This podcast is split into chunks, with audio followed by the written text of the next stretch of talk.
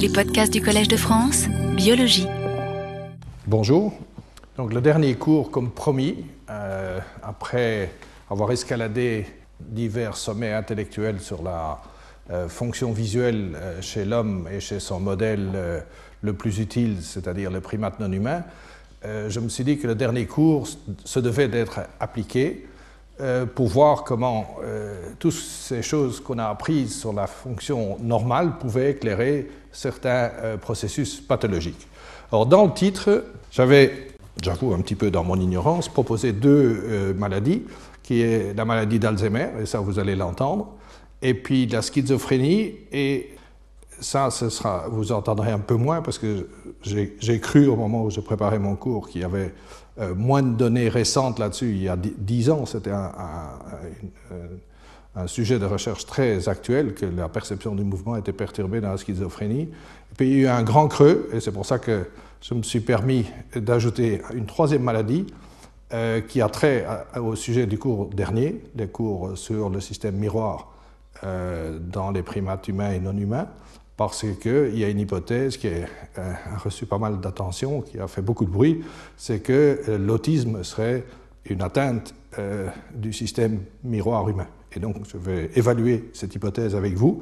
Néanmoins, en cherchant et en regardant les différents phénomènes biologiques et de vision qui sont atteints dans l'autisme, en fait, j'ai trouvé euh, deux études très très récentes qui montrent qu'il y a une recrudescence euh, d'études euh, de la perception visuelle et en particulier des mouvements dans la schizophrénie. Et donc je vais quand même, euh, comme toute dernière dia, pour rester fidèle à mon titre, euh, vous ébaucher une direction euh, qui peut être utile à comprendre certains des symptômes, symptômes de la schizophrénie.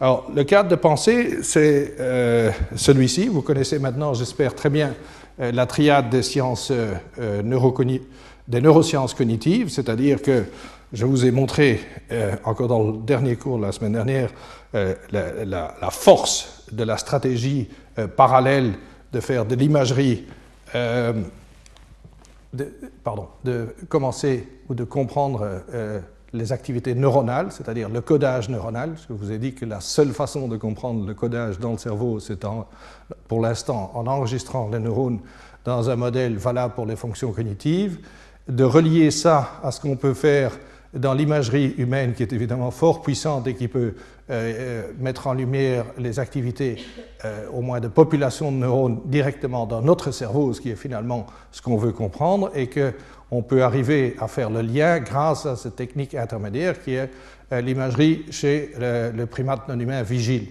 Eh bien, ce qu'on va faire aujourd'hui, euh, c'est d'étendre cette euh, cette trilogie ou cette triade à un quatrième type d'études qui sont de prolonger l'imagerie anatomique et surtout fonctionnelle chez des patients, chez des malades, et donc essayer de, que la compréhension qu'on a des mécanismes neuronaux sur les circuits, puisque tout ceci vous permet d'appréhender les circuits dans notre cerveau, de voir comment ces circuits sont modifiés ou quelles parties des circuits euh, sont modifiées euh, dans un certain nombre de grandes maladies.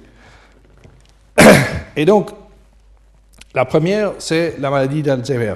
Dans, toutes les maladies dont je vais vous parler, Alzheimer, euh, autisme et schizophrénie, on a trouvé des gènes qui interviennent euh, dans une certaine mesure. Ce qui est commun à tous ces gènes, c'est que tous ces gènes euh, traitent de, protéines qui ont des fonctions extrêmement générales. Donc, c'est des protéines qui interviennent dans la croissance des axones, euh, dans l'établissement des connexions, etc. Donc, des fonctions très, très générales. Et donc, il est difficile de comprendre pourquoi on a une symptomatologie particulière dans ces maladies. Et donc, un des espoirs en étudiant en détail et en, comprenant euh, le détail des circuits qui est euh, impliqué et qui est défaillant, si vous voulez, surtout au début de la maladie, ça permettrait de mieux comprendre comment des gènes qui ont des fonctions extrêmement généraux, la, la grande interrogation, c'est comment est-ce que ça donne une perturbation locale de certains circuits et pas d'autres. C'est là que sera le secret. Donc, à mon avis, il y a au moins une complémentarité et vous savez bien que dans ma première leçon, je vous ai cité l'exemple du Parkinson, où depuis 40 ans, on connaît exactement la molécule. Donc ici, là, on est en avance sur ce qu'on sait maintenant, parce que dans la schizophrénie, on a quelques molécules qui interviennent, mais on ne sait pas encore euh, euh, toutes les molécules. Donc dans Parkinson, on connaît la molécule depuis très longtemps. Pourtant, euh, tous les traitements proviennent des connaissances des circuits. Donc, à mon avis, Comprendre les circuits et comment leur dysfonctionnement dans une série de maladies est euh, une étape absolument essentielle. Et une des choses qu'il faudra apprendre, c'est comment est-ce qu'on peut alors localement intervenir sur ces circuits pour les réparer. Ça, c'est une autre histoire. Mais la première chose, c'est de comprendre ce qui, euh, ne fonctionne pas dans les circuits. Et donc, c'est un petit peu ça que je vais essayer de faire aujourd'hui. Alors, donc, comme je vous ai dit, il y a deux grandes parties dans le cours. La première partie euh, traite de la maladie d'Alzheimer et c'est finalement une contribution d'un groupe qui est à, euh, dans le nord de l'État de New York, c'est Charles Duffy. Charles Duffy euh, est un neurologue qui a fait euh, beaucoup de travaux sur le primate non humain et il maintient, c'est un de ses miraculés, si vous voulez, quelque chose qui est extrêmement difficile à faire, c'est qu'il a à la fois un programme de recherche fondamental sur les mécanismes neuronaux en enregistrant dans la région MSTD, surtout du singe, et il a apporté une série de contributions absolument fondamentales à la compréhension du codage euh, de, euh, des composantes du flot optique, qui sera d'ailleurs le sujet euh, du séminaire qui va suivre mon cours. J'ai invité Madame Moronnet, qui est une spécialiste de l'étude chez l'homme par des moyens essentiellement de psychophysique et d'imagerie, justement du traitement de mouvements complexes. Et tout ce qu'on va voir aujourd'hui, c'est comment ce, traitement de mouvements complexes déraille dans certaines maladies. Alors, euh, les travaux que je vais vous citer, c'est essentiellement les travaux de euh, Charles euh, Duffy, qui, en parallèle avec ses études sur le primate non humain, a démarré, après, une fois qu'il était établi comme professeur, toute une série d'études sur euh, la maladie d'Alzheimer. Et donc, la thèse que je vais défendre, elle est là au-dessus, c'est que dans la maladie d'Alzheimer, même au, démarrage, au début, vous avez des cas où vous n'avez pas seulement une atteinte de la fonction mnésique, pour tout le monde, le début d'Alzheimer, c'est des gens qui commencent à oublier des choses, eh bien, il y a un type, il y a un certain nombre d'Alzheimer qui commencent par la désorientation spatiale qui est un symptôme purement visuel. Donc ça, c'est une énorme contribution et qui montre, si vous voulez, justement euh, la force, si vous arrivez à maintenir deux programmes, mais c'est vraiment très rare que ça arrive, si vous arrivez à maintenir deux programmes de recherche et de trouver le lien entre la pathologie et, les mécanismes neuronaux, c'est absolument extraordinaire. Alors, le premier papier date d'il y a une euh, euh, dizaine d'années, même pas, euh, où ils ont, euh, justement, euh, Charles avait fait son postdoc chez Wurtz, et donc il avait enregistré les neurones dans MSTD qui sont spécialisés dans le traitement du flux optique et en particulier de l'expansion. Alors ce que je vous montre ici, c'est que la, la, localisation du point singulier de l'expansion vous donne une information sur la direction dans laquelle vous bougez. Donc si vous faites une locomotion, vous avancez, la direction dans laquelle vous avancez, ce qu'on appelle en anglais euh, le heading directions, que j'ai euh, essayé de traduire en, français en parlant de direction de navigation, c'est la direction dans laquelle vous vous, euh, vous, vous, bougez, vous avancez. Eh bien, le, centre de la localisation de ce centre d'expansion vous, indique dans quelle direction vous allez. Ceci en supposant, et pour tout le cours aujourd'hui, on en a parlé une autre fois, euh, ce qui se passe quand les yeux bougent, mais ici on va supposer que les yeux ne bougent pas. Et à ce moment-là, il y a une information très précise qui est donnée par cette localisation euh, du centre d'expansion sur la direction dans laquelle euh, se meut le sujet. Alors, justement, et je crois que Mme Moroneux va revenir sur cette technologie et c'est une technologie qui a été introduite dans les études du singe, parce que c'est finalement la technologie qui a été développée par Bill Newsom. Dans ce test euh, psychophysique, ce qu'on fait, c'est qu'on euh, euh, manipule ce qu'on appelle la cohérence du stimulus en mouvement. C'est-à-dire que le stimulus en mouvement, ce sont un certain nombre de points lumineux, ce que je vous ai appelé le random dot pattern, et certains points se bougent se, se meuvent d'après une loi déterminée. Donc ici, quand on demande une discrimination de la direction horizontale, il y a un certain nombre de points qui bougent linéairement vers la gauche ou linéairement vers la droite. Donc ça, c'est ceux qui, qui, suivent la loi déterminée. Mais il y a une fraction importante qui représente le bruit et qui bouge dans tous les sens. Et donc, en manipulant ce degré de cohérence, ce que vous faites, c'est que vous maniez le signal bruit. Et donc le seuil consiste à savoir combien de bruit est-ce que le sujet tolère pour pouvoir néanmoins faire sa discrimination. Donc la tâche du sujet et du patient d'Alzheimer, c'est relativement simple. Est-ce que ça bouge vers la gauche ou ça bouge vers la droite? Et on augmente au fur et à mesure le bruit en décorrélant, si vous voulez, le stimulus, en augmentant la fraction euh, de points qui bougent au hasard. Et donc plus vous avez une valeur basse ici, plus le seuil est bon, plus le sujet est sensible. Alors, la, la, contribution, si vous voulez, de ce premier papier, c'était de montrer que cette euh, discrimination, qui est finalement une discrimination extrêmement simple, puisqu'elle fait appel simplement à la directionnalité des neurones qui savent distinguer la gauche vers la droite, et un neurone d'MT sait faire ça à la limite un neurone de V1, de comparer ça à une autre discrimination qui est un peu plus compliquée, où donc la loi déterministique est celle d'une expansion, où il y a donc une fraction de dots qui ont un mouvement d'expansion, et le restant bouge au hasard, et le sujet doit déterminer si ce foyer, si ce point singulier, le point d'expansion, est légèrement à gauche ou légèrement à droite, ce qui correspond à cette situation de la direction de la navigation. Et donc, le point euh, de ce premier papier, et puis il y avait une, condition de témoin où il y avait une perception non dynamique, une forme euh, discrimination entre une forme carrée et, circulaire, où on manipulait également le signal bruit. Et donc, vous voyez les résultats ici pour un groupe de jeunes normaux, de personnes âgées du même âge que les Alzheimer, mais normaux, ou dits normaux, et ici, un, un certain nombre de patients euh, d'Alzheimer. Et donc, vous voyez ici les seuils pour le statique, ici pour le mouvement horizontal, et à ce moment-là, les Alzheimer sont un peu élevés par rapport aux, personnes âgées euh, normal, mais ce n'est pas significatif. Par contre, quand on prend donc cette discrimination-ci, qui est une de flot optique, vous avez une élévation dramatique euh, du seuil euh, qui est tout à fait significative. Donc ça, c'était le tout premier papier qui a signalé que dans la maladie d'Alzheimer, il pourrait y avoir un trouble purement perceptuel. Alors, dans un second papier extrêmement fouillé, le même groupe, euh, a continué sur sa lancée, et donc vous voyez ici un nombre de euh, patients un peu plus élevé. Euh, donc vous avez de nouveau la discrimination gauche-droite linéaire, donc ça c'est le simple mouvement local si vous voulez, et puis ici le mouvement plus compliqué, où il doit distinguer si, si la singularité est à gauche et à droite, et donc vous avez de nouveau ici les seuils pour les normaux et les normaux jeunes, les normaux âgés et les Alzheimer. D'abord ici pour euh, la discrimination simple de mouvement, la simple direction, et ici pour le flot optique, pour l'expansion. Et donc vous voyez de nouveau euh, cette euh, atteinte dans ce groupe. Évidemment, ceci c'est une, différence moyenne entre les âgés et les patients atteints d'Alzheimer, ça, ne nous renseigne pas sur le nombre de malades individuels, parce que c'est ça finalement ce qui compte, c'est individuellement quelles sont les, les pathologies, et ça c'est donné ici. Donc ici, vous avez pour chaque sujet son seuil pour le mouvement simple et son seuil pour euh, euh, la localisation de l'expansion à droite ou à gauche.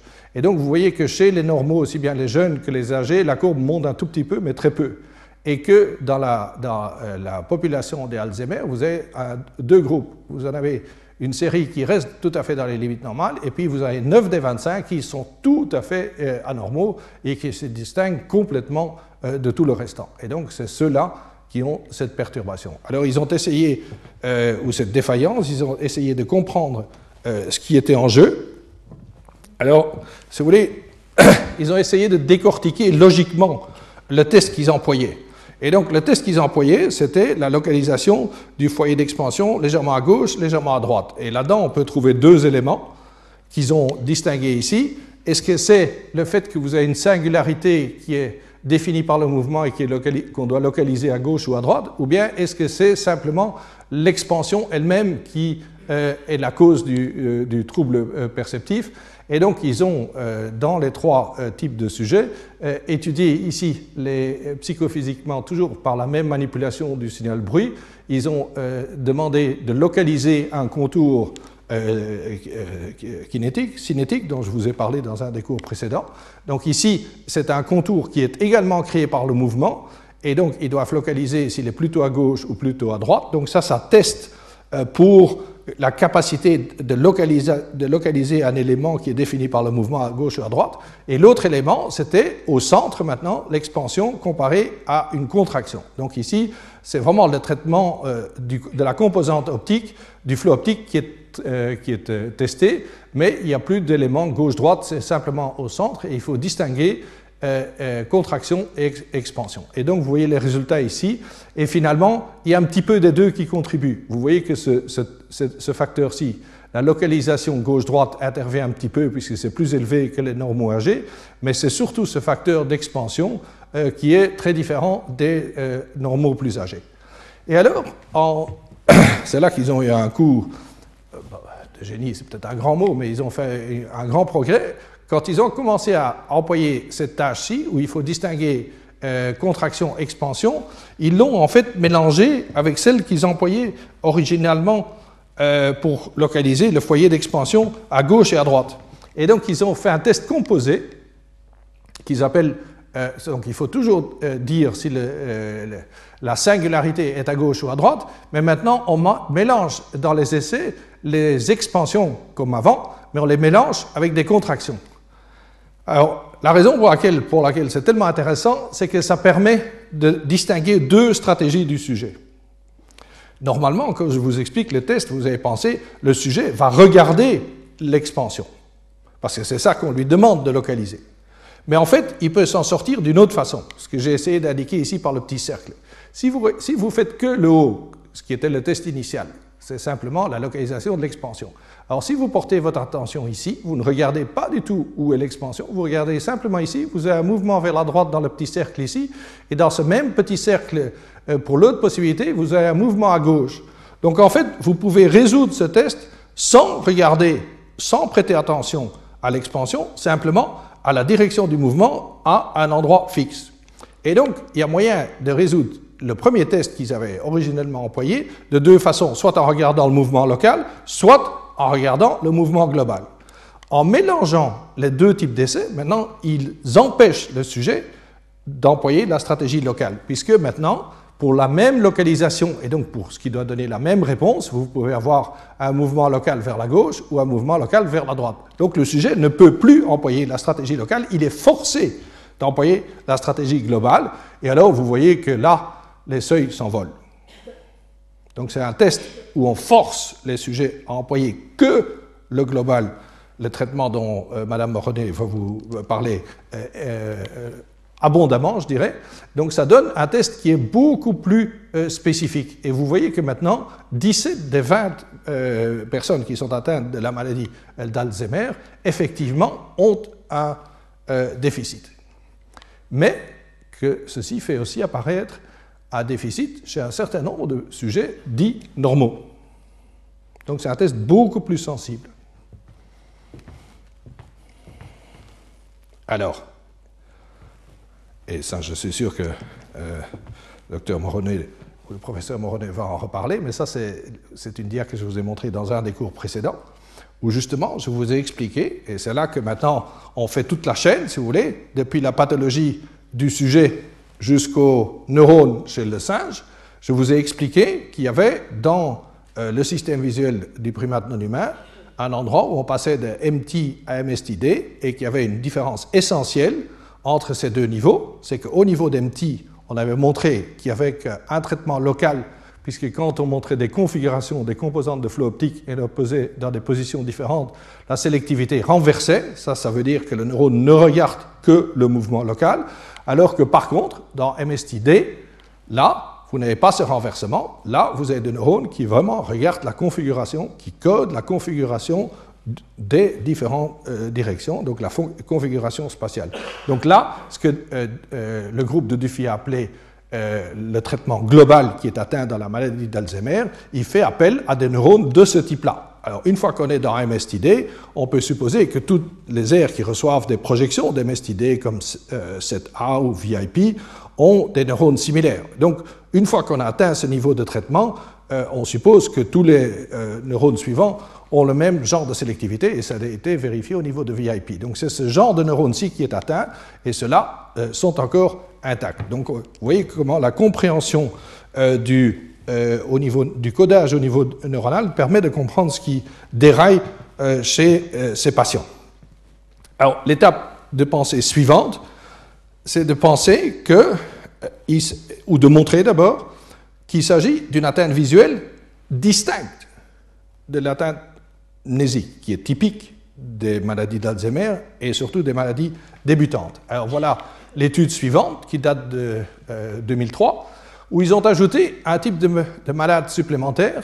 Donc en plus des jeunes normaux, des normaux plus âgés du même âge que les Alzheimer, donc ça c'est des Alzheimer avérés, ils ont euh, ce groupe auquel on s'intéresse beaucoup maintenant, qui sont les gens qui ont un mild cognitive impairment, c'est-à-dire un, un, déficit cognitif euh, uniquement de mémoire. Donc c'est des gens qui par ailleurs sont tout à fait normaux dans les tests, euh, dans toutes les batteries de tests cognitifs. Ils ont une seule atteinte qui est un début euh, de, de, troubles de mémoire qui ils rapportent spontanément, que l'environnement euh, les gens qui vivent avec les personnes rapportent également et qui peut être objectivé.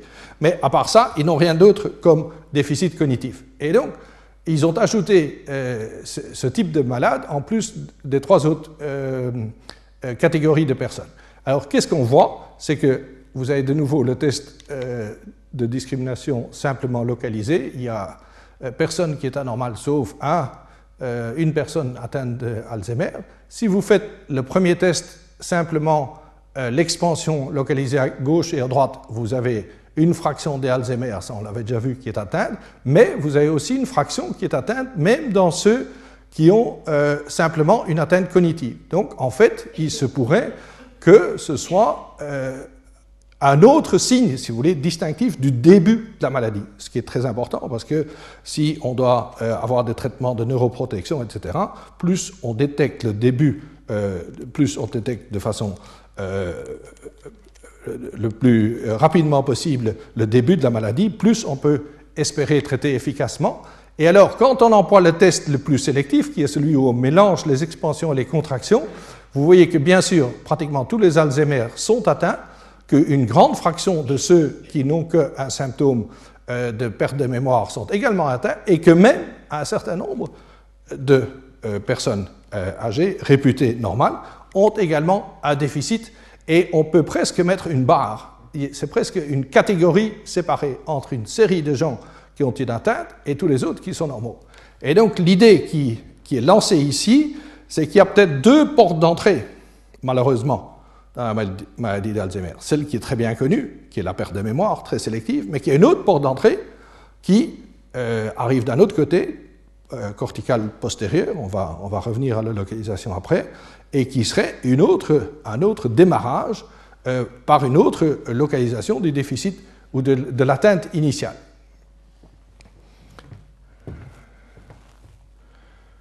Et ici, euh, dans la même étude, ils apportent ce qui, ce qui renforce cette idée que c'est une symptomologie tout à fait séparée, c'est que quand ils corrèlent le, déficit dans le test le plus sélectif. Donc, on, prend, excusez-moi, on prend ce test-ci, le plus sélectif ici en dessous, celui-là, et pour tous les sujets, on le compare à une série de performances euh, classiques euh, cognitives qui sont dans les batteries de test. Vous voyez que ces déficits visuels ne corrèlent en rien avec différents types de mémoire. la euh, mémoire verbale immédiate, retardée, la mémoire euh, figurale donc, euh, pour les, images, si vous voulez. Donc il n'y a aucune corrélation significative avec euh, ces différents types de mémoire. Mais il y a une énorme corrélation avec un test qui mesure la désorientation spatiale. Et donc, on pourrait croire que quand quelqu'un se plaint qu'il ne trouve plus le chemin dans sa maison, que c'est un trouble mnésique, que c'est parce qu'il ne se souvient pas. Eh bien, ce n'est pas correct. C'est un test, c'est un trouble visuel.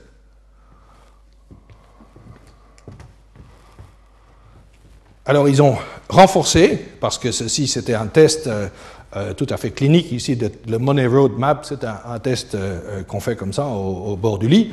Et donc ils ont essayé d'objectiver plus en avant ces déficits de navigation dans un environnement relativement inconnu. Et en fait, ils ont trouvé rien de mieux, et ça c'est vraiment euh, le pragmatisme magnifique des Américains. Ils ont dit, ben, on va euh, transformer l'entrée de l'hôpital dans un environnement que le malade doit apprendre et dans lequel il doit apprendre à naviguer. Et donc, ils ont transformé le lobby de l'hôtel, euh, pas de l'hôtel, mais de le lobby de. enfin, les hôpitaux sont presque des hôtels aux États-Unis. Mais donc, ils ont transformé le lobby de leur. l'entrée de leur euh, de leur hôpital en un environnement dans lequel le malade était baladé dans une, chaise roulante et il devait essayer de se souvenir de la route euh, qu'il avait prise. Et après, on lui demande toute une série euh, de tests qui, testent différentes choses dans, qui interviennent dans l'orientation spatiale.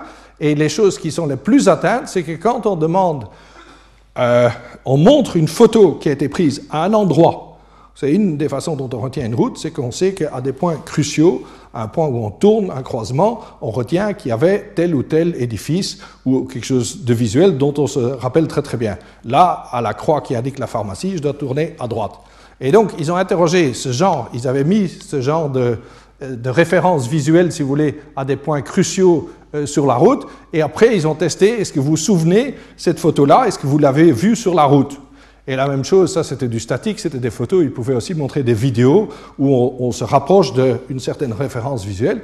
Et c'est là que les patients d'Alzheimer ont énormément euh, de difficultés. Donc ces deux tests-là sont euh, objectifs, le plus la désorientation spatiale.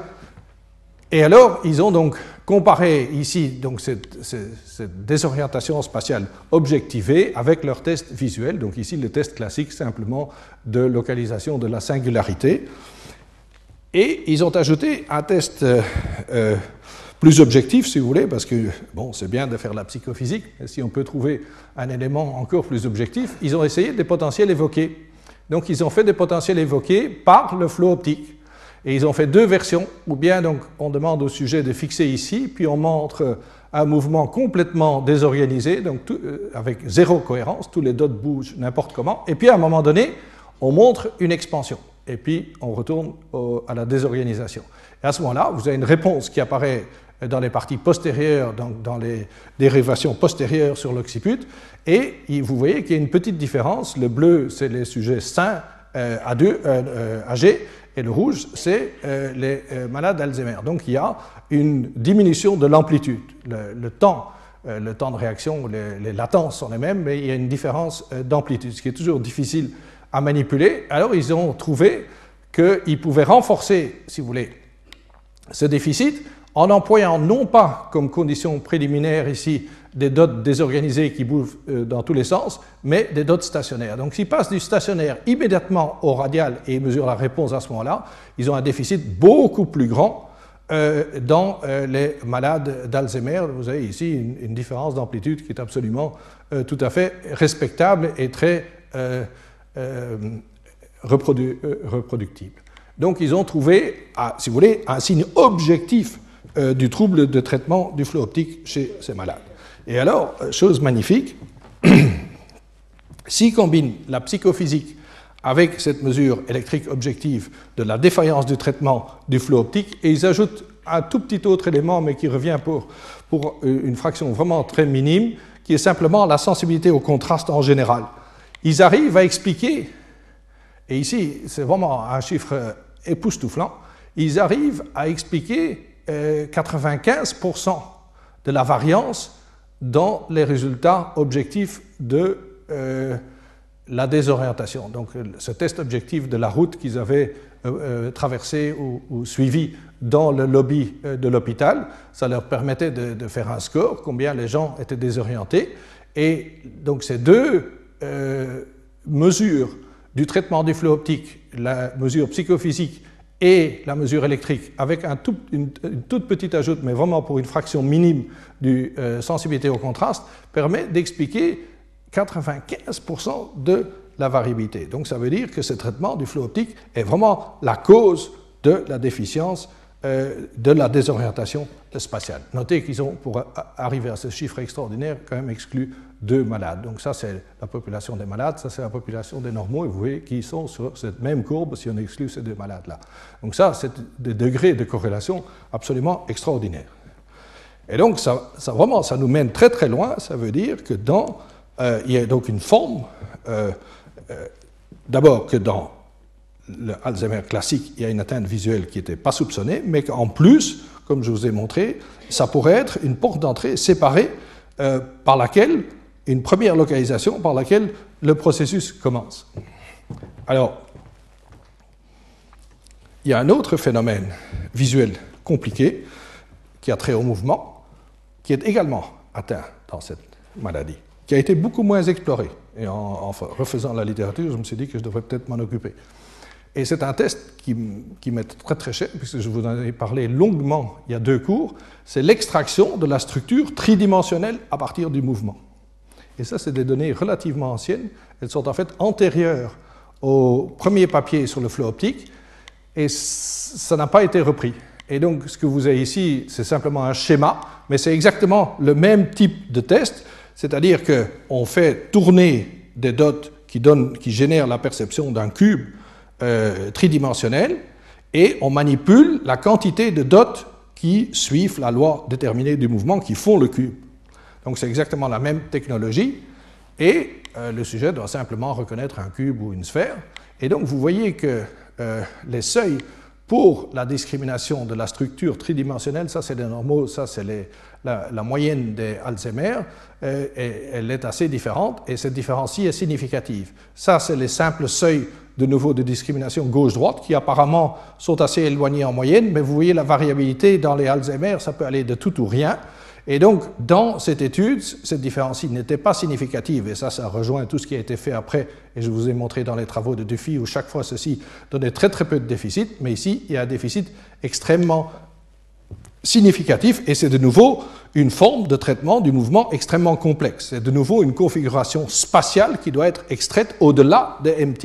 Et je vous ai montré des images qui montrent que chez le singe, c'est FST qui fait ce genre de choses.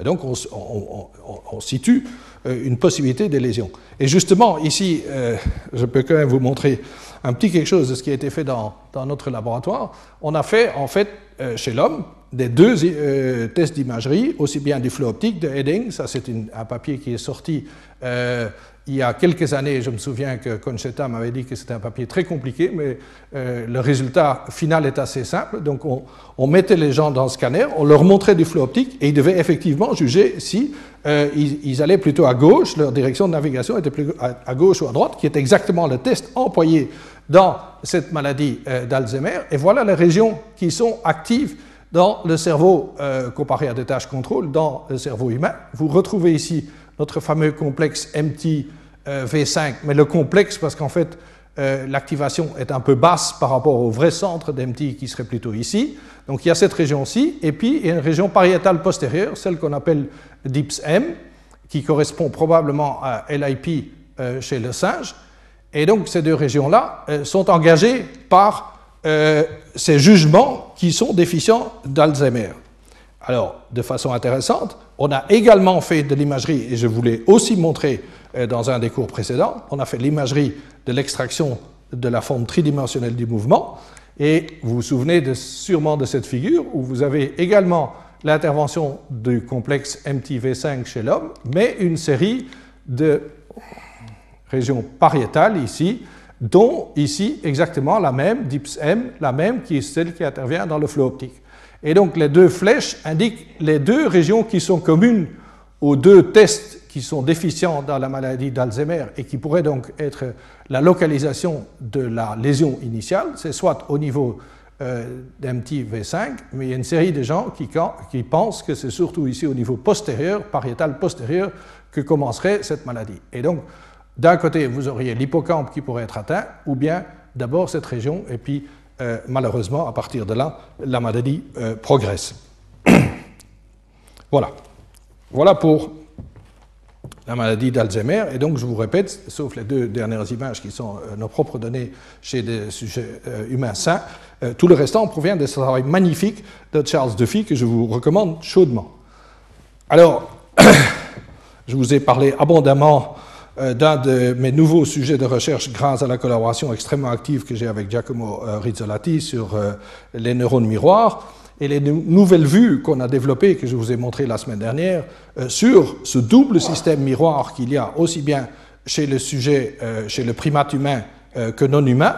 Et donc, il y a une euh, hypothèse qui a fait beaucoup de bruit et dont on parle beaucoup actuellement, que je veux évaluer avec vous, euh, il y a un certain nombre de gens euh, qui ont prétendu ou qui prétendent que l'autisme est en fait un trouble à l'origine du système miroir humain. Alors, c'est une hypothèse qui a d'abord été émise à St. Andrews, Williams et collaborateurs en 2001, et qui a été reprise maintenant en grande force par Jacoboni, euh, qui est à Los Angeles et qui a fait beaucoup d'imagerie euh, chez l'homme sur le système euh, miroir humain. L'autisme, c'est un, spectre, on appelle ça en anglais un, spectre de syndrome, donc il y a une gamme de symptômes assez large, dont des éléments importants, c'est un grand déficit dans tout ce qui est interaction sociale il y a euh, des éléments de comportement répétitif et limité et des retards de langage, et c'est quelque chose qui apparaît dès trois ans. Et souvent, par hasard, j'étais à côté d'un de, mes anciens euh, élèves, euh, qui est maintenant professeur de neuropédiatrie, il m'a dit, pour moi, l'autisme, c'est quelque chose de temporal. Chaque fois que j'ai un enfant qui fait de l'épilepsie temporale, il y en a beaucoup qui évoluent vers un autisme. Et une des choses qui a été établie relativement tôt, dans euh, euh, ces euh, jeunes patients autistes, c'est qu'ils ont une atteinte de ce qu'on appelle la théorie de l'esprit. La théorie de l'esprit, c'est cette capacité qu'ont les humains, et qu'on est peut-être les seuls à avoir, qu'on peut attribuer un processus mental à quelqu'un d'autre. Que quelqu'un d'autre peut non seulement penser comme nous, peut avoir des croyances, des fausses croyances, etc.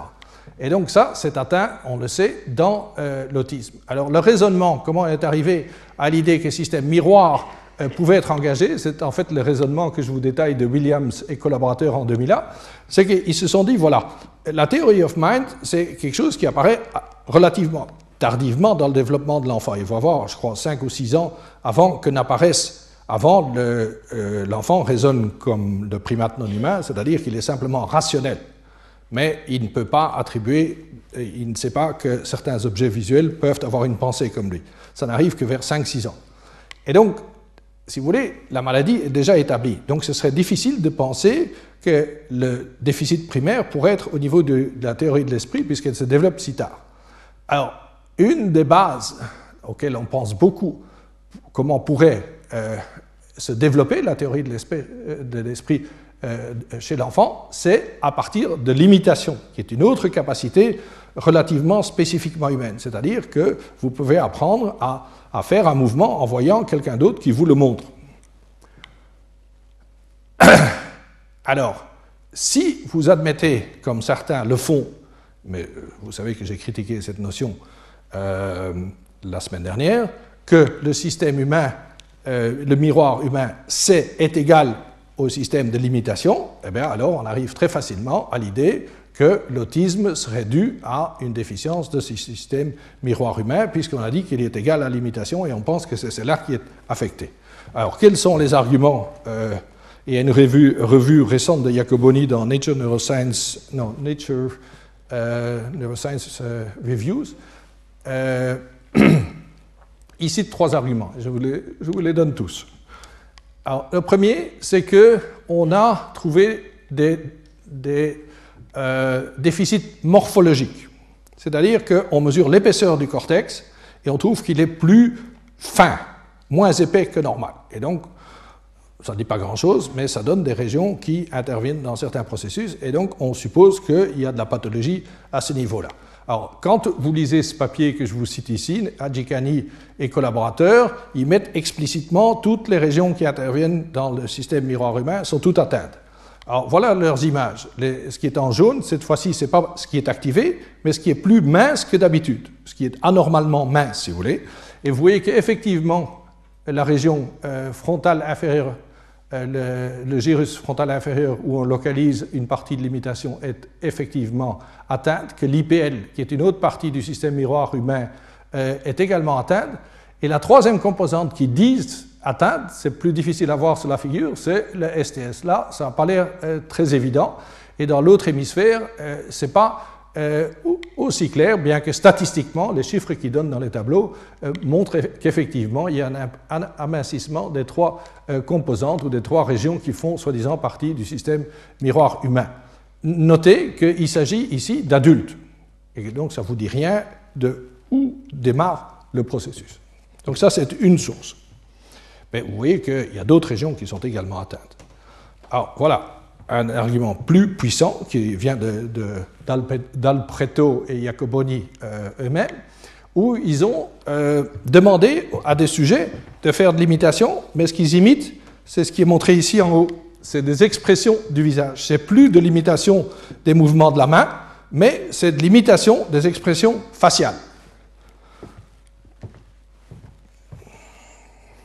Et quand des normaux imitent ces expressions faciales, vous avez une activation qui est effectivement ce qu'on appelle le système miroir humain, c'est-à-dire le frontal inférieur, le pariétal inférieur et ici la région STS. Donc ça, c'est des normaux. Ici, vous voyez exactement le même test maintenant dans des euh, autistes, des malades, et vous voyez que effectivement, cette activation frontale ici, elle manque. Et quand on fait la différence entre ces deux groupes de sujets pour cette soustraction-imitation comparée à euh, une condition euh, de repos, vous voyez qu'effectivement, significativement, il y a moins d'activité dans cette région euh, frontale inférieure, qui correspond plus ou moins à la région de Broca 44-45, où on localise euh, une partie du système miroir, soi-disant, chez l'humain, effectivement, il y a une différence significative. Et ce qui plus est, cette différence corrèle avec la sévérité des symptômes cliniques. Donc ici, vous avez deux échelles différentes qui sont employées pour euh, mesurer le déficit de la cognition sociale euh, chez les autistes. Il y a une échelle ADI et une autre ADOS. Et vous voyez que ces deux échelles corrèlent avec, avec l'activation dans le frontal euh, inférieur. Donc vous voyez ici une courbe pour cette échelle-ci. Et pour cette autre échelle, vous voyez une localisation très similaire. Donc dans les deux cas, pour les deux échelles, moins vous avez d'activation, plus vous avez des symptômes sévères. Donc ça, c'est un argument fort. Troisième argument, qui vient de Finlande, du groupe de Rita Hari, qui fait de l'EMG. Et vous savez bien que l'IRM vous donne une localisation, mais pas de temps.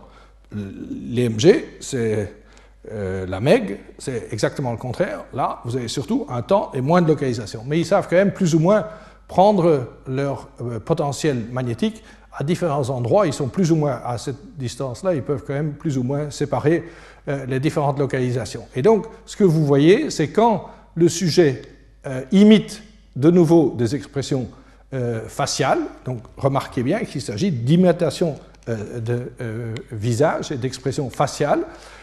si vous mesurez pendant cette imitation, et donc vous voyez ici le stimulus, et ici vous voyez les réactions dans les muscles. vous pouvez mesurer à différents endroits, évidemment, ça commence par la vision, donc vous avez une mesure occipitale, ça finit par la motricité, puisqu'ils bougent leur face, donc ça c'est M1, c'est le début et la fin, mais entre les deux, on peut mesurer les différentes composantes du euh, système, ou du soi-disant système miroir humain, vous avez le IPL, l'IF, le frontal inférieur, le pariétal inférieur et STS. Et vous voyez que chez les normaux, vous avez d'abord une activation visuelle, puis une du STS, le pariétal, puis le frontal inférieur, et puis pour finir, le système moteur. Et donc, vous pouvez mettre un temps moyen euh, sur toutes ces activations.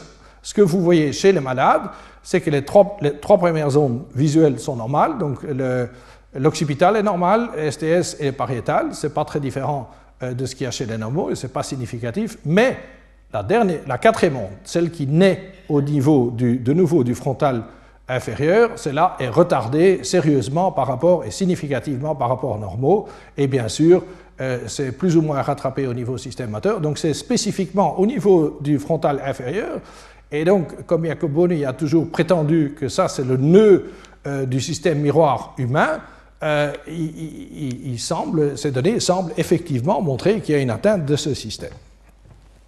Alors, ça c'est en faveur. D'abord, vous avez remarqué que les déficits euh, anatomiques sont beaucoup plus généraux que juste les trois régions. Donc c'est un déficit plus global. Et ça comprend les régions.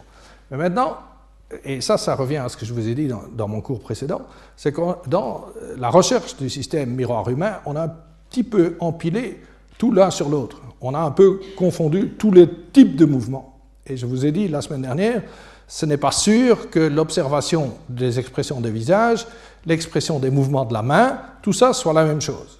Alors, au niveau euh, du euh, primate non humain, la seule chose qui est vraiment connue, c'est les neurones miroirs pour l'appréhension. Et M. Fogassi, le professeur Fogassi, vous a abondamment euh, montré ces neurones. Alors, ce que euh, pense, c'est qu'il y a imitation et imitation. Et que imitation des mouvements de la main, ce qui éventuellement pourrait être lié aux neurones miroirs tels qu'on les connaît chez le primate non humain, puisque c'est cela qu'on a identifié, c'est peut-être pas nécessairement la même chose, et ça ne met pas nécessairement en jeu les mêmes circuits que l'imitation des mimiques faciales. C'est un peu ça, tout, euh, l'idée euh, sous-jacente. Alors, première chose, c'est que quand, justement, on a employé l'imitation des mouvements du doigt. Ceci, vous vous souvenez de cette figure C'est celle que Jacoboni avait employée pour initialement décrire euh, le système, euh, soi-disant système miroir humain, par l'imitation des mouvements du doigt. Eh bien, il a gentiment envoyé ces vidéos à St. Andrews et ils ont refait l'expérience, c'est vrai, sur un scanner un peu moins sensible, mais ils n'ont jamais vu l'activation frontale inférieure. Et surtout, ils n'ont pas de différence entre les autistes et les sujets normaux pour de l'imitation des mouvements de la main. C'est pour ça que j'insiste, ce, ce qui a été employé à Los Angeles, c'est de l'imitation des expressions faciales. Ici, il s'agit d'imitation du mouvement de la main. Et le groupe de Ursula euh, qui est évidemment très euh, engagé dans cette recherche sur l'autisme, a explicitement testé comportementalement s'il y a un déficit d'imitation des mouvements de la main et n'a trouvé zéro. Les autistes comprennent aussi bien les mouvements de la main d'autrui que les normaux et peuvent les imiter aussi bien que les normaux. Et donc l'idée, c'est que justement, il faut distinguer ces différents types de mouvements biologiques. La locomotion, l'expression faciale, le geste de la main, tout ça, c'est des choses différentes et les circuits vont probablement être euh, différents aussi bien chez l'homme que chez euh, le primate non humain. Et c'est une des choses que maintenant on s'est dit qu'il est urgent qu'on mette en lumière pour, pour qu'on puisse s'en sortir. Et donc l'hypothèse générale, euh, que tout le système miroir et que toute l'observation de tout et l'imitation de tous ces différents types de miroirs de, soient toutes faites par un système monolithique qui soit atteint est probablement pas exact. Et en fait, il y a une hypothèse alternative qui est extrêmement attrayante, qui est née ici en France, parce que cette dame au nom compliqué euh, travaille au CA, euh, près de Paris, et elle a émis l'hypothèse que le déficit primaire est au niveau du sillon temporal supérieur postérieur. Une région qui est bien connue, et je vous dirai tantôt parce qu'elle intervient dans beaucoup de phénomènes de mouvements complexes, de vision de mouvements complexes. Alors ici, justement, elle, cite trois études, dont deux, non, ces deux-ci sont, de leur propre groupe, euh, chez des malades jeunes. Et ça, c'est important. Si on veut saisir le lieu initial de la pathologie, il faut le faire, les études chez des patients jeunes. Et donc, vous avez ici des études morphologiques, donc c'est de euh, voxel-based morphométrie, ça mesure plus ou moins aussi l'épaisseur du cortex, et vous voyez que c'est la différence entre les autistes et les normaux, et vous voyez que cette différence se situe au niveau du lobe temporal, la partie postérieure. Donc vous voyez ici les vues sagittales, coronales et, du haut, horizontales. Euh, la même chose pour l'hypoactivité mesurée euh, avec du glucose radioactif dans le PET ou dans le SPECT. Ça, c'est une étude japonaise plus ancienne. Et vous voyez tous des grands nombres de sujets, tous très jeunes. Vous avez chaque fois une hypoactivité au niveau euh, temporal et cette euh, euh, euh, malformation morphologique. Donc ça, ça localise peut-être le déficit à la partie postérieure du lobe temporal, proche de son articulation avec le pariétal. Et donc c'est là que se trouve cette partie postérieure du sillon STS, entre autres il y a des activations dans cette tâche qui met en jeu la théorie de l'esprit, et ceci c'est de Castelli, c'est de nouveau le groupe de Ursula Fritt, et donc il montre que cette activation par, donc ici maintenant c'est des activations fonctionnelles par une tâche théorie de l'esprit, ça c'est l'activation chez les normaux, et voilà ce qu'il y a chez les autistes. Et donc il y a un gros déficit euh, à cet endroit-là qui est assez proche des lésions qui étaient plutôt ici. Et une série d'autres régions, euh, soit temporales, ceci c'est en fait en grande partie ça recouvre l'amygdale, et ici un foyer ou une région classiquement euh, impliqués dans la théorie de l'esprit, qui est le préfrontal médian, sont également atteints dans les autistes. Il n'y a pas seulement les STS, mais ces régions-ci. Par contre, les régions visuelles euh, sont normales, et ils ont trouvé que la connexion entre les STS et ces régions purement visuelles était en fait déficiente chez les malades. Donc quand on dit euh, déficit au niveau du STS, il se pourrait que des connexions entre différentes parties du STS soient atteintes. Alors, dans cette étude de limitation des mouvements de doigts de St. Andrews que je vous, euh, je vous citais, ils n'avaient pas trouvé de différence au niveau du frontal euh, inférieur, mais ils ont trouvé de nouveau une différence au niveau du euh, STS droit. Et de nouveau, vous avez une activation par limitation chez les normaux et pas du tout chez les autistes. Donc, même région qui fonctionnellement semble déficitaire. Et ici, de nouveau, de ce groupe du CA, si vous voulez, la cognition, euh, cette région STS, on pense que c'est la porte d'entrée sensorielle de la cognition sociale. C'est la fenêtre visuelle, vous voyez les visages, les expressions, vous voyez le corps, les modifications du corps, donc vous comprenez ce que euh, l'autre fait, donc ça c'est l'entrée visuelle, mais aussi une entrée euh, auditive par la voix, pas par le langage, mais par la voix comme un signal, comme la face peut être porteur d'un message de, relations sociales. Et donc, ils ont testé ici euh, l'activation par la voix comparée à des stimuli non-voix. Et donc, donc c'est la voix comme, comme, support de communication sociale. Et donc, vous voyez une activation ici dans le groupe contrôle que vous ne retrouvez pas chez les autistes. Et de nouveau, la différence entre les deux est significative. Vous voyez en fait des activations dans le groupe normal et dans le groupe des malades. Vous voyez qu'ici, il n'y a pas un grand nombre de malades, mais quand même, euh, ça montre que également euh, l'entrée auditive pour la cognition sociale pourrait être atteinte dans, dans cette pathologie. Alors ici, on retourne au visuel et on a déjà un peu plus le sens que l'observation des actions un but de communication et de compréhension de ce que l'autre fait. C'est un test qui vient de Pelfrey et collaborateurs, euh, où ils regardent l'effet du regard. Donc, ils, voient, et, en fait, ils emploient donc un, être artificiel pour euh, empêcher que les gens reconnaissent, etc. Donc, euh, c'est une étude assez bien contrôlée. Et donc, tout ce qu'on manipule, c'est la direction du regard. Le regard est vers le haut et vers la droite, et ici, il y a une petite cible qui est congruente avec la direction du regard. Donc ici, vous voyez le, sujet qui est dans le scanner voit un autre être qui regarde euh, quelque chose ici euh, et, semble vraiment porter son regard sur la seule autre chose qui est visible, c'est ce, petit damier. Par contre, dans la condition euh, incongruente, les mouvements du regard ou la position de l'œil qui indique la direction du regard est la même, mais la position du damier ne correspond pas à cette direction du regard et c'est la condition incongruente. Donc, c'est un début de, compréhension, ce que l'autre est en train de faire. Et si vous ne distinguez pas euh, congruent de incongruent, vous avez une grande activation comparée à une condition basse, euh, qui est la même chez les autistes et chez les normaux. Par contre, si vous faites la soustraction, qu'est-ce qui est plus actif quand ceci ne colle pas comparé à ce que quand ça colle? Et donc ça, c'est justement les régions qui euh, sont sensibles à ce que signifie euh, euh, cette direction du regard, vous avez chez les normaux trois activations, dont une ici sur la STS et la partie postérieure ici du STS, et ces activations sont effectivement absentes chez les autistes. Donc, euh, ça, confirme l'implication du STS postérieur et la signification de la compréhension, l'interprétation de ce que l'autre est en train de faire. Et de façon euh, remarquable, parce que ça c'est toujours un argument important.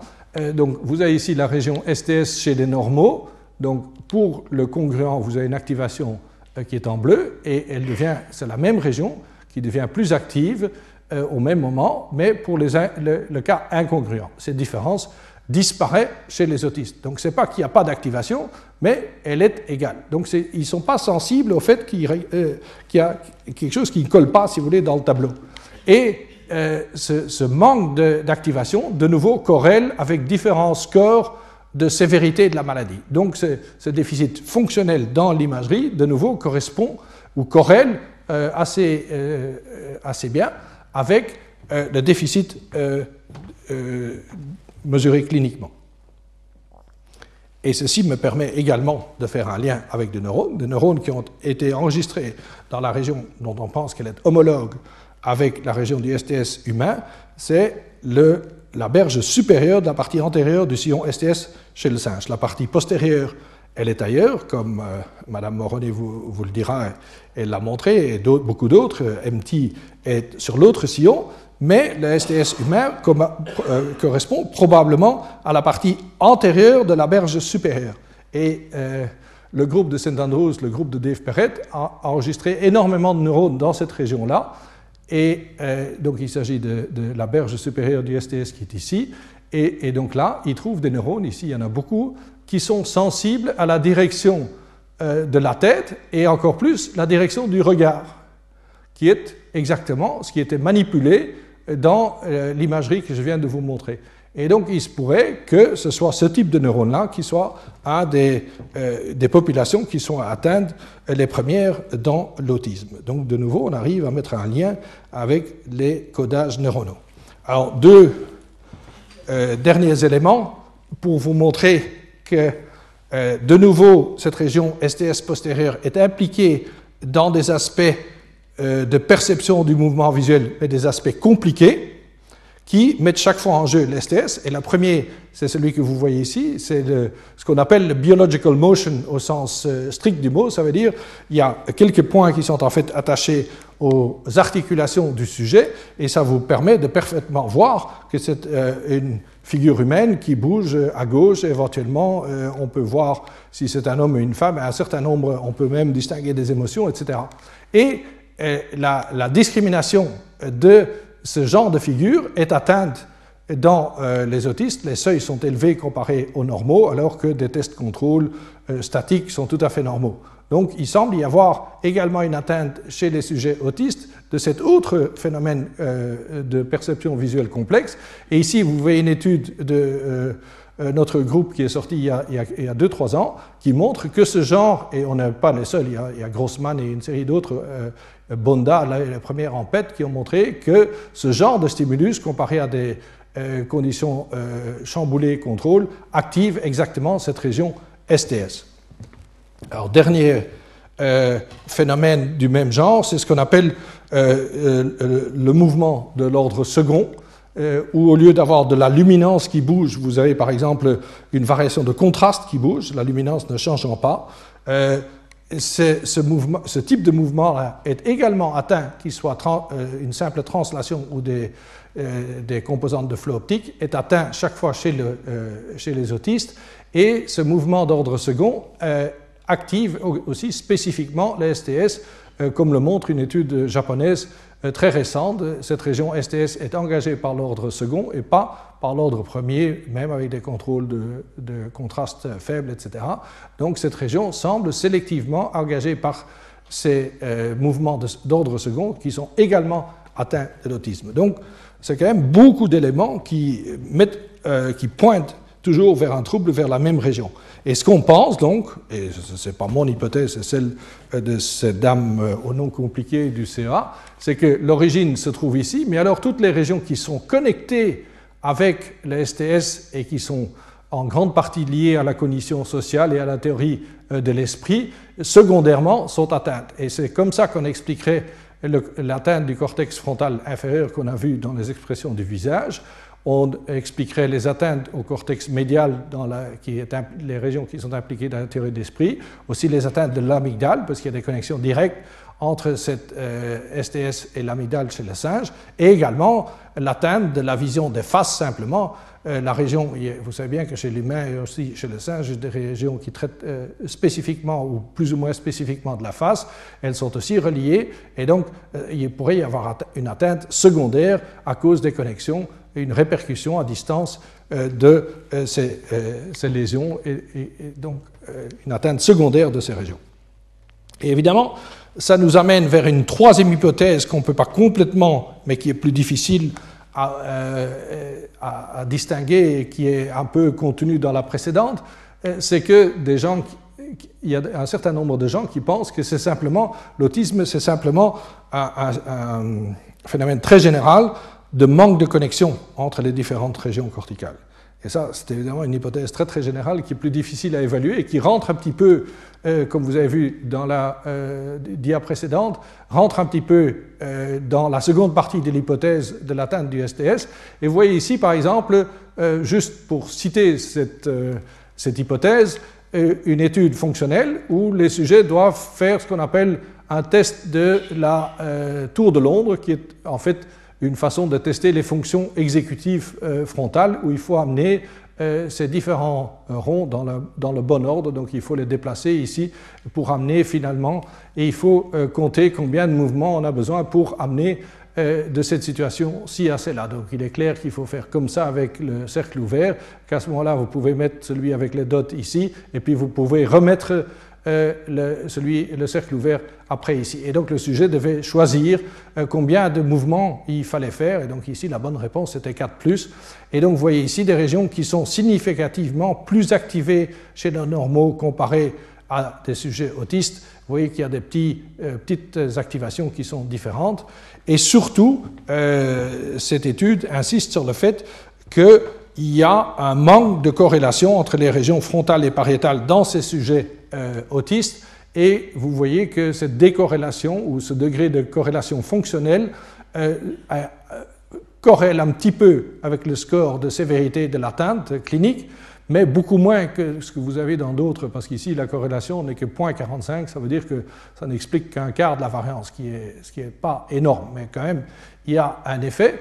Et puis dans la même étude, ils, ont supposé qu'une partie de ces connexions se fait par le corps calleux, et en fait, ils ont montré que le corps calleux dans les autistes est euh, diminué de taille et que donc les connexions se font moins bien. Et ici également, si on regarde la, taille d'une partie du corps calleux, ça corrèle également avec le score euh, de sévérité de l'atteinte euh, clinique. Donc ça, c'est une hypothèse qui est pas tout à fait distincte de la précédente, de hypoconnectivité en général. donc voilà ma position sur l'autisme, qui de nouveau a montré l'intérêt qu'il y a à étudier, vraiment en faisant cette revue, ça a été extrêmement, si vous voulez, euh, bénéficiaire pour moi-même, je me suis dit que tous ces phénomènes auxquels on s'est attaché depuis si longtemps, finalement, ont une grande utilité clinique. Et alors, justement, pour justifier mon titre, quand même, une dernière euh, dia euh, la schizophrénie, parce qu'en fait, il y a des études extrêmement récentes qui montrent que le mouvement biologique, vous savez, les petits points là qui font l'homme ou l'humain qui, qui, marche, eh bien, cette perception est également atteinte dans la schizophrénie. Ici, vous avez les seuils euh, psychophysiques pour une série de schizophrènes comparés à des normaux du même âge. Et ceci est une tâche contrôle, il y a un tout petit peu de déficit, mais ce n'est pas du tout significatif, tandis que ceci est extrêmement significatif. Donc aussi cette perception visuelle euh, de mouvements complexes est atteinte. Et également ici, il y a une très très belle corrélation euh, le R square, donc la variance expliquée, c'est environ la moitié de la variance, euh, corrèle très bien cette perception avec le score clinique de la schizophrénie cette fois-ci. Donc il y a également une forte possibilité qu'il y a des, atteintes de la même région STS postérieure également dans la schizophrénie, ce qui fait que ces deux maladies ont certaines similitudes. Dans les deux cas, il y a des atteintes de la cognition sociale. Et pour finir, ça pourrait euh, relever de, de, la même source, si vous voulez, d'une localisation en partie euh, au niveau du STS postérieur. Et donc ça, ça m'amène à mes conclusions. Donc je vous ai parlé, si vous voulez, de ces phénomènes visuels, surtout de mouvements complexes qui sont atteints dans euh, la maladie d'Alzheimer. Et là, on a mis l'accent surtout sur le traitement du flot optique et sur l'extraction de la forme 3D du mouvement, ce qui permet de faire des hypothèses relativement précises sur l'origine de cette forme visuelle, si vous voulez, de, euh, de la maladie d'Alzheimer. Et puis, je vous ai euh, parlé abondamment de l'autisme pour proposer, en accord avec ce groupe du CA, que l'origine pourrait être une atteinte temporelle au niveau du STS postérieur qui est donc cette porte d'entrée sensorielle pour la cognition sociale et qui se répercute ensuite à travers une grande partie du cerveau par les régions qui sont reliées. Et donc la schizophrénie, il y a un renouveau, si vous voulez, des études visuelles dans la schizophrénie qui est extrêmement récent et qui implique en partie des régions euh, similaires. Et même, et là, il y a des évidences que même MT serait atteint, mais ça, ça nous mènerait trop loin. Je vous remercie de votre attention.